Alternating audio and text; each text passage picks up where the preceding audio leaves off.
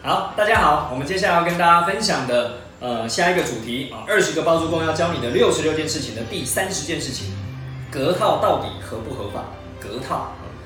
在坊间呢，大家因为呢，所有的中介啊、投资客啊、投机客啊、包租公啊、包租婆啊，大家在讨论啊这个主题，在讨论隔套的时候呢，有一些不懂这个领域、不懂这个世界或是新手啊，你刚刚进入的时候呢，你可能会道听途说，又或者会看到新闻报道啊，隔套不合法啦。其实隔套本身没有合法不合法，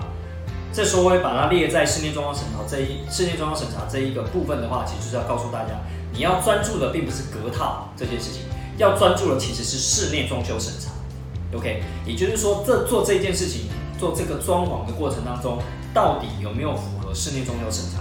啊？隔套这件事情本身，它也能够变成是啊，就是在室内装修审查的过程当中，如果能够做到合格证下来。那实际上还是可以属于合法的范围里面，OK 吗？好，那就算你没有隔套，你家里的装潢啊，就是东做西做，你可能把原本的两个房间合并成为一个房间，或是把原本的你的那三房两厅两卫重新打掉，重新做成两房一厅一卫，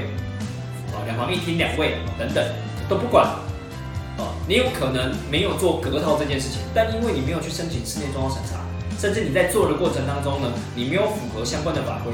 还是违法。所以根本无关乎隔套不隔套，所以大家有时候搞错方向了，就会在市面上就是不懂的人就会乱传哦，一些老人家啊，又或者有一些啊就是乡民啊，哦就是不懂，然后就乱跟着瞎起哄，又或者呢新闻报道有没有去查证清楚，他就乱报啊，说这些呃什么恶房东啊，这些狠心的房东啊，把房子隔成那么多间啊，哦吓死人啊，然后违法啊等等之类的，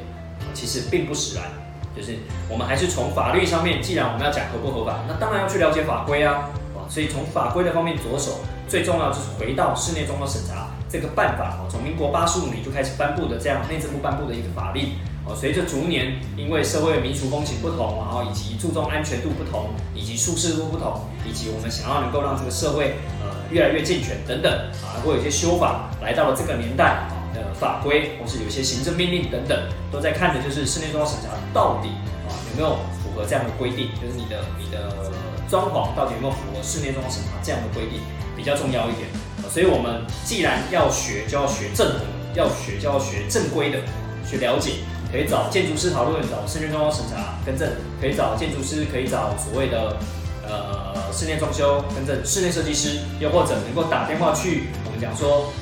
就是公务局或监管处能够去讨论啊，去了解啊，到底我可以怎么样做，能够符合室内装审审查的办法啊，以至于呢，我们能够做所谓的隔间啊，不管你隔套房还是隔两房一厅，隔三房一厅，其实在在的都在讲这件事情，就是有没有符合室内装潢审查。所以隔套到底合不合法这个问题本身不存在啊，有符合室内装潢审查，能够拿到合格证的，就是合法的。没有拿到，那就是不合法的。OK，好，那我们今天的分享就到这边喽。这一段比较短一点，期盼你也能够好好去研究。感谢大家。